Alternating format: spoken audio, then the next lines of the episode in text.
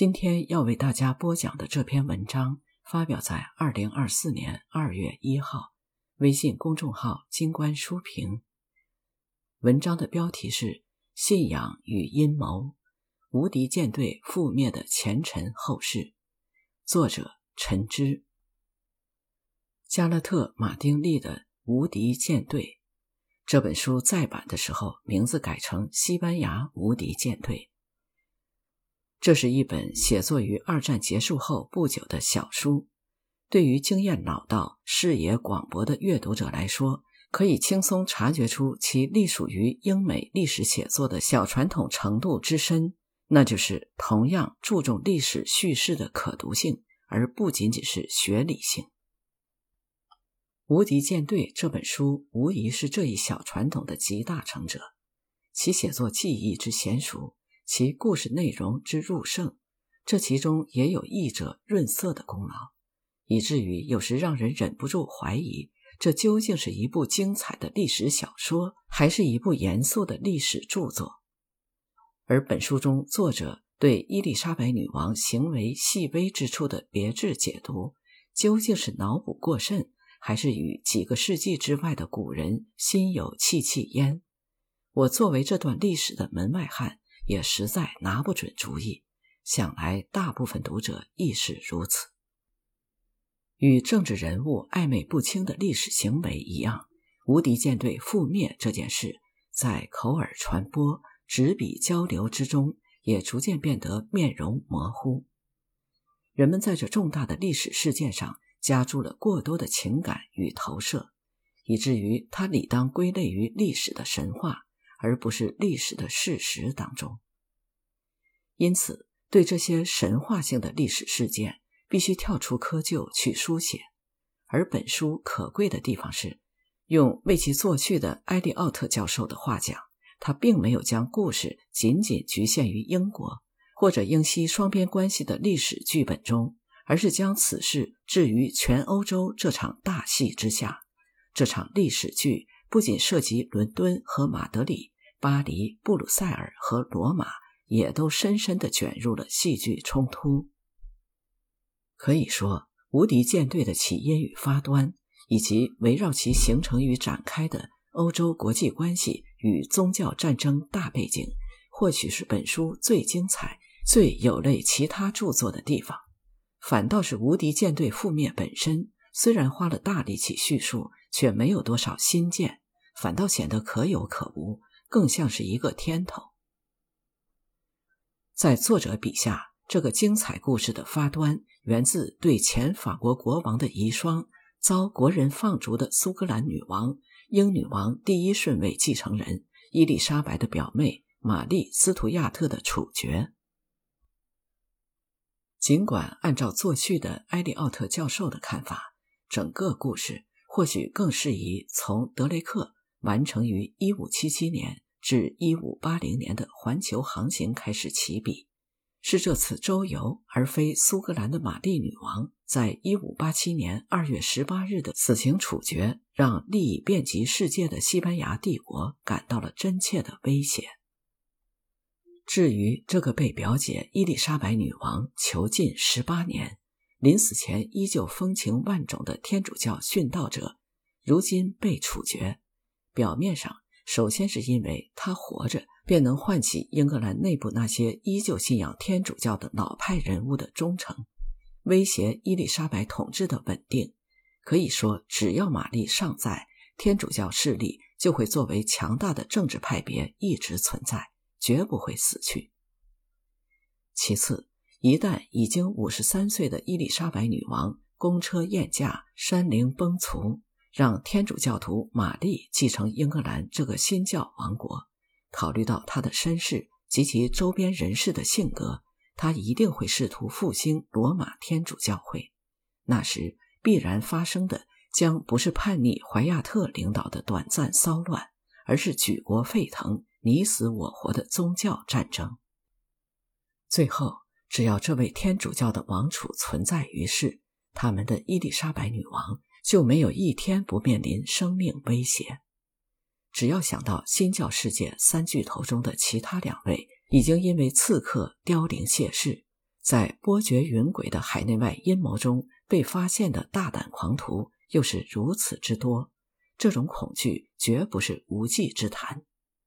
素以忽视自身安全，不带警卫出行而遭人诟病的女王，居然不曾被他们得手，反倒是件多多怪事。而在故事的背后，是整个欧罗巴宗教矛盾日益激化的狂欲氛围的体现。新教徒与旧教徒不共戴天，无法忍受彼此的存在。虽然伊丽莎白出于现实利益考量，并不乐见她这个很令她厌烦的表妹就这么死去，尤其是以殉道者的身份被处死，但自路德列教七十年来累积的仇怨与血债，已经将西欧以宗教为标签决绝的一分为二。这既令血肉与财富被无止境地投进外人眼中无意义的争斗里挥霍一空，又大大束缚住了政治人物的手脚，使其失去了他们的前辈那些如狮子一样凶猛、如狐狸一般狡猾的文艺复兴君主巨大的行动空间。在一五八七年，六十年前，马基雅维利。关于欧洲日后将是那些行事无所不用其极的新君主为所欲为的舞台的预言，只说对了一半。老鼠纷纷跳上餐桌，但政客的理性谋算反而要倒过来，为植根于社会心理最底层的狂热欲念服务。西欧社会相较于亚洲国家，一个很明显的特点是，每过一段时间。萦绕在社会之中的某种意识形态，便会一点点浮出水面，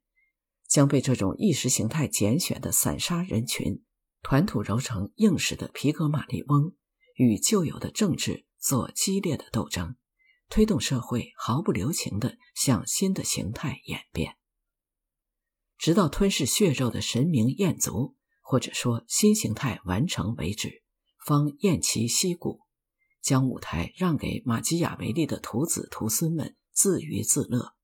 但聪明人都知道，此时的安稳并不是历史的终结，而是两次神系战争中的间歇期。从部族国家到封建国家，到领土国家，到绝对君主国，到民族国家，到福利国家，西欧一千五百年历史。特别是晚近五百年历史里狂飙突进，社会结构与国家形态多次由内到外发生破茧成蝶般的大变化。历史学家能看出里中惊人的延续性，但如果只看外表，今天的欧洲人与他五百年前的祖先仿佛两个物种，更不要说一千五百年前的那群野蛮人。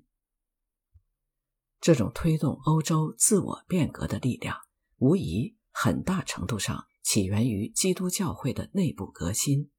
自西欧皈依基督教后，每隔两百年左右，就会从底层兴起一股批判上层社会腐朽、进行教会自我清洁与改革的运动。路德的列教最有名，但绝非最后一次。只是路德以后。欧洲的意识形态斗争逐渐从宗教转向世俗，大众政党的出现一定程度上挤占了教团的生态位，或者说，大众政党就是今天的传道团。扒开一个在群众集会上演讲的党棍的皮，就能看到皮下中世纪传教士的血脉在跳动。一五八七年的欧洲人明显。与抵制变化、向往安定的古希腊哲人更心有戚戚焉。然而，个人的力量抵不过时代的洪流，只能带着惴惴不安的心情投进残酷的宗派厮杀中。为了多一份生机，于是歇斯底里地摆出一副穷凶极恶的样子。作为欧洲少数派的新教徒，势力更小，就更得表现出一副强硬的姿态。天主教徒固然势大，但有时也会与新教徒陷入同样的恐慌当中。比如处在内战之中的法国人，就谣传一万名胡格诺派教徒已经在巴黎的地窖和偏僻小路潜伏完毕，时刻准备在夜深人静之时起事，割破所有天主教徒的喉咙。也许是因为对圣巴托罗缪之夜记忆犹新，开创了这种宗教论辩新形式的巴黎人格外担忧屠杀会反过来加注己身。共识性的恐慌推动了又一个末世论的潮流在传播扩散。关于灾难的预言以当时人无比信服的数字命理学与星象占卜的形式传开，所有人都相信。接下来的1588年是灾难之年，玛丽女王的死是这一恐慌的结果，又加剧了恐慌带来的预言的自我实现。另一边，虽然在她统治期间，英国才真正成为新教国家，但伊丽莎白女王明显不是一个虔诚的新教徒，而是一个彻头彻尾的机会主义者，一直被质疑的正统性。作为女子无法像男性成为军事统帅的缺陷，以及缺乏国家机器、财政收入微薄，促使伊丽莎白只能通过随机应变的权术驾驭这个桀骜不驯的国家。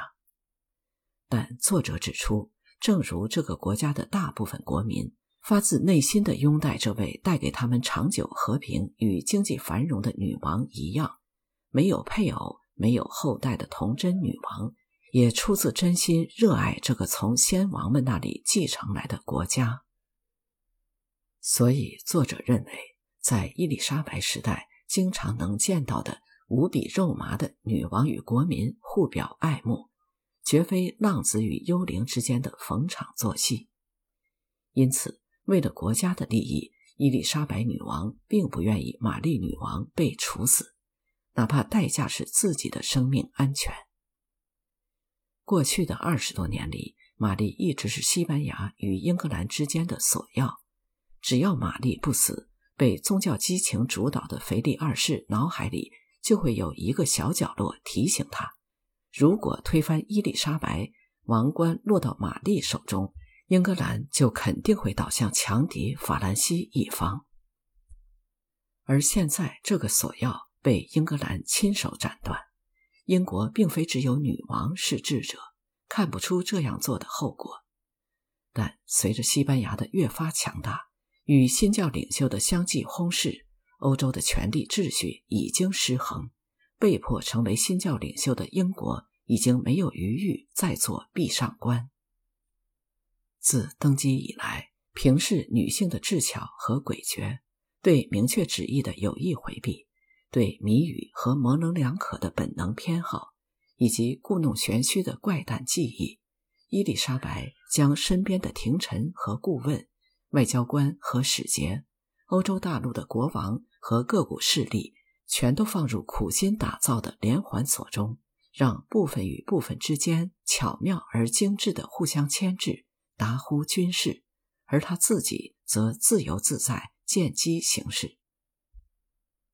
凭借他的努力与机运，过去二十九年，英国从无谓的厮杀中抽身出来，获得了和平发展的福利。但国际政治的刚性结构让他被迫在廷臣与议会的施压下，违背本心，不情愿地派德雷克袭击西印度群岛，派军队参与荷兰的战争。玛丽的死是这一不可逆转进程中的一部分。某种程度上来说，伊丽莎白与玛丽很相似，即使以女王之尊，在不断趋近的命运面前，也没有多少选择之地。伊丽莎白恐惧战争，战争既无利可图，也是因为作为一个控制欲很强的人，她却无法控制战争，只能坐等结果。玛丽死后，有关伊丽莎白的记录。出现三副截然不同，甚至彼此局域的面孔，一脸开心的对廷臣赞赏他们的忠诚，对外交使节抛出替罪羊，哭诉并非自己本愿，全是臣子自作主张，在自己的寝宫中对命运报以绝望与泪水。作者认为这三张面孔全都是伊丽莎白。玛丽之死的消息很快扩散开来，在法国正深陷三亨利之战的内战当中。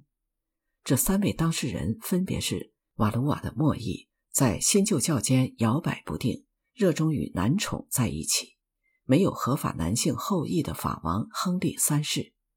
法国新教徒胡格诺派的领袖，法国王位第一顺位继承人波旁家族的纳瓦拉国王亨利，日后为了王冠改信皈依的法王亨利四世，法国天主教领袖玛丽的表哥，受到西班牙驻法大使门多萨资助的王位觊觎者，来自洛林的吉斯公爵亨利。从现有的记载来看，这三位亨利。都不是虔诚之人，世俗的谋划高于属灵的胜利，但他们也不介意利用宗教的符号，特别是吉斯公爵亨利。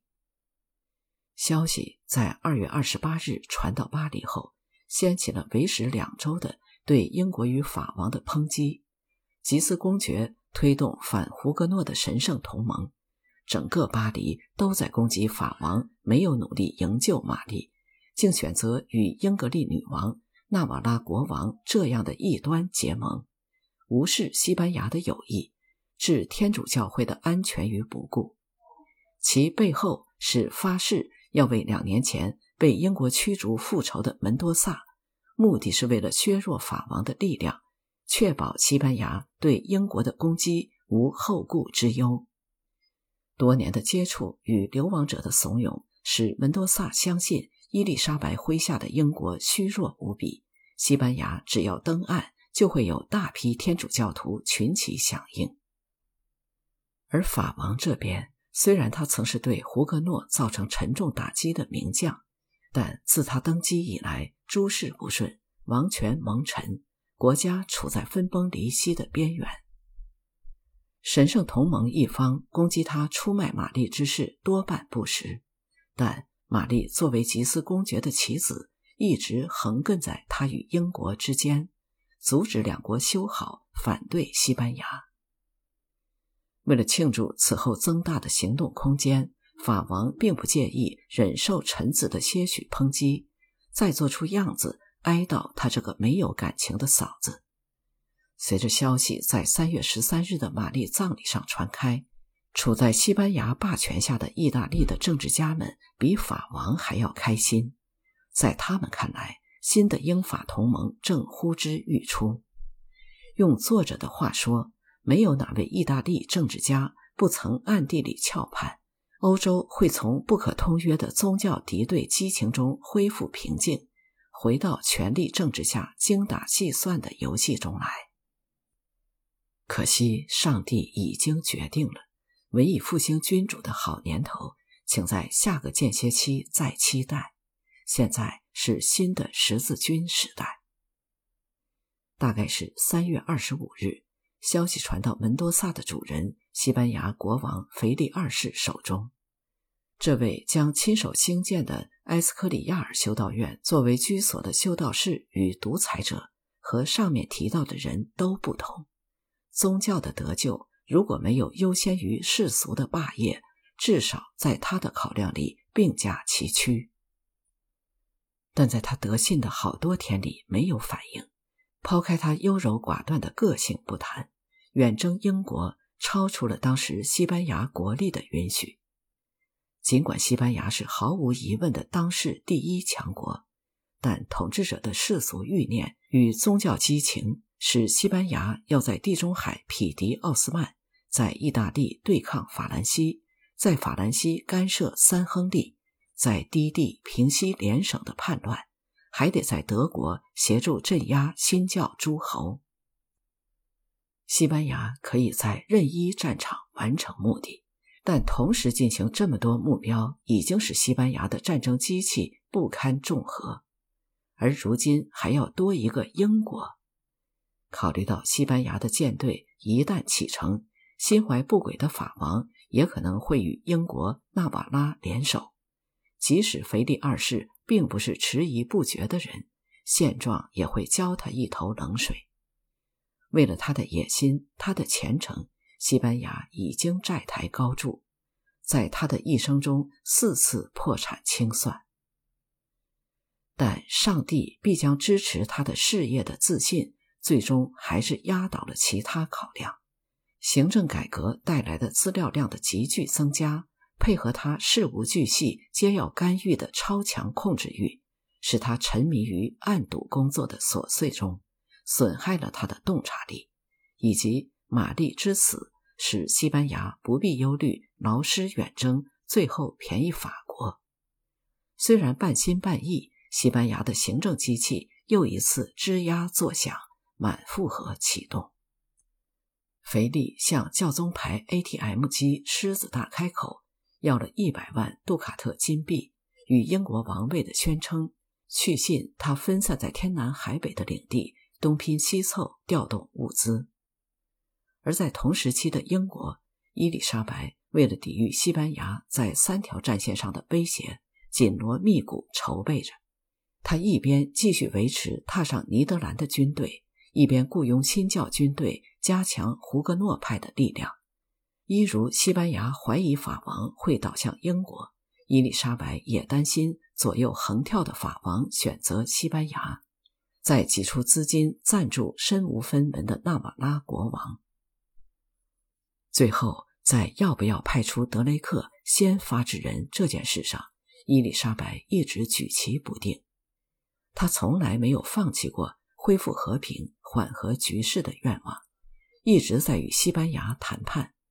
一如西班牙在尼德兰的统帅帕尔马公爵做战争准备之余，也没有放弃过和谈。伊丽莎白既忧虑派出德雷克会毁掉自己的退路，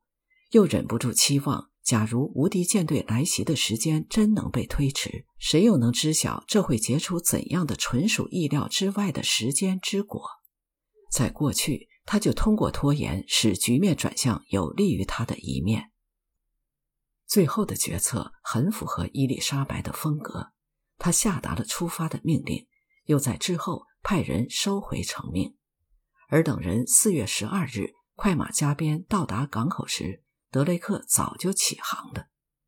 很多人认为这是一个巧合，作者认为这不过是女王与德雷克心照不宣的默契。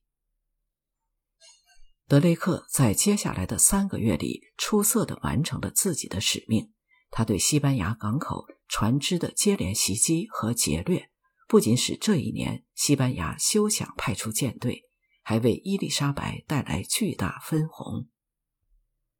但是伊丽莎白想要缓和关系的心愿也落空了。虽然可能从一开始这心思就不切实际，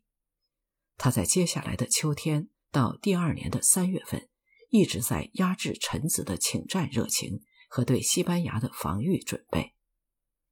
伊丽莎白凭过往经验，相信曾经通情达理的腓力能够妥协，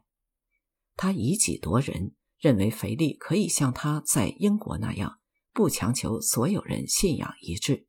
撑起只有一种信仰的门面便满足，从而结束荷兰战争，回到英格兰勃艮第同盟，一起对抗法国的传统。然而，腓力的宗教热诚日甚一日，年甚一年。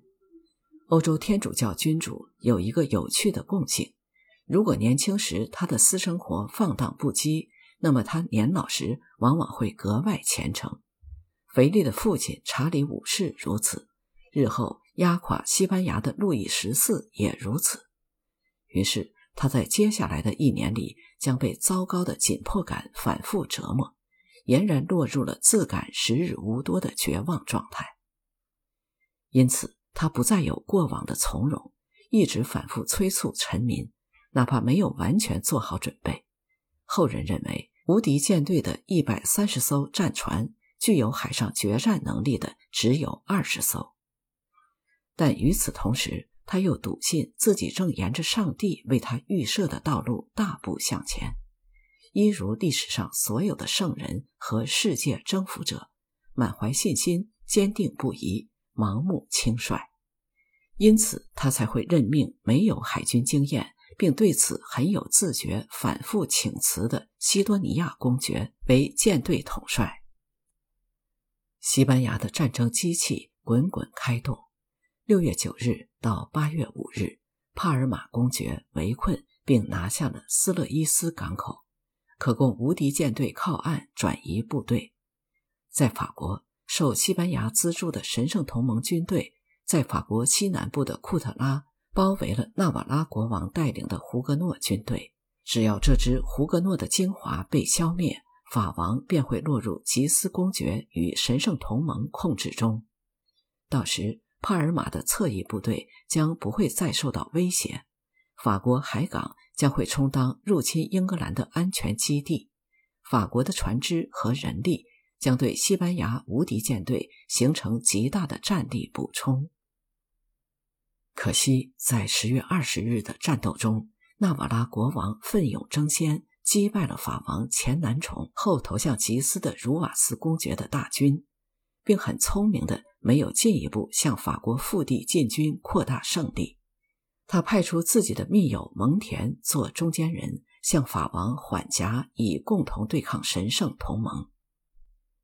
法王虽然无力驾驭时代的波涛，却不乏军事将领的眼光。他知道茹瓦斯多半讨不了好。将会深陷卢瓦尔河南岸的战事，这样被伊丽莎白雇佣的德意志新教军队从洛林入侵法国时，必然会在洛林停留一段时间。吉斯公爵为了守卫他的领地，只能依靠自己有限的人手，也就不得不被敌人围困。法王已经预备了一支强大的军队，只等吉斯公爵灰头土脸时，亲自率军。阻拦纳瓦拉国王和德意志人相会，他对胜利成竹在胸。在吉斯落败后，只需要一场胜利，他就将再次成为真正的法国国王。但法王的打算落空了，雇佣军没有在洛林停留，径直进入法国本土。吉斯紧紧跟随这支军队，他深通包装与宣传自己的秘诀，虽然力量有限。构不成敌人的威胁，却时不时送去供在巴黎展示的战利品。巴黎人每天都会从一百座布道坛上得知吉斯公爵授意通报的信息，得知吉斯正身兼士卒，捍卫敌人通向巴黎的道路。僧侣们同时谴责本该保卫巴黎的法王引军不发，无疑在与异端密谋。若无英勇的吉斯公爵，巴黎人必将被新教匪徒戕害，因此，等库特拉的消息传到时，事态已经超出法王的控制。他只好与雇佣军谈判，使他们撤出法国。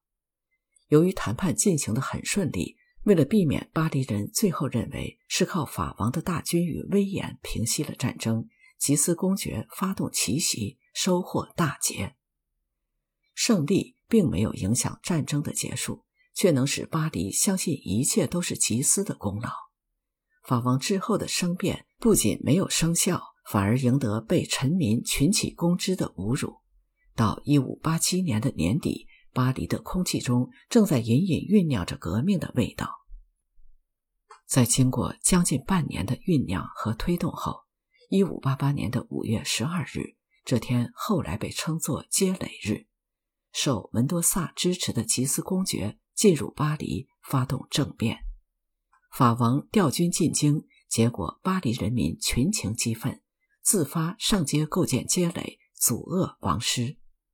法王最终被迫放弃巴黎，逃亡沙特尔。面对吉斯在巴黎的威胁，他的宠臣埃佩农公爵无法控制诺曼底，这解除了法国对西属尼德兰的威胁。使帕尔马攻打英格兰时侧翼无忧。由于在法国的谋划成功，以及受已经不耐烦的腓力的反复催促，没有做好完全准备，但依然是当时世界最强大海军的无敌舰队，在一五八八年的五月二十八日启程前往英格兰。具体的结果大家都知晓。英国海军使无敌舰队在两次海战中失利，阻止了其转移帕尔马的部队登陆英国的意图，并迫使无敌舰队向北航行，在苏格兰附近海域遭到了使舰队和人员受到严重损害的暴风雨天气，据说只有六十八艘船能返回故里。但是总体而言，这场海战远远不到西班牙海上霸权被英国夺走这一后世附会的认知。西班牙元气大伤，但仍有力量继续派出新的无敌舰队。在接下来的十几年里，英西两国反复派出舰队进行无力无望的远征，除了空耗钱帛，没有达成多少战略意图。这些失败。对国力弱小的英国更加不利。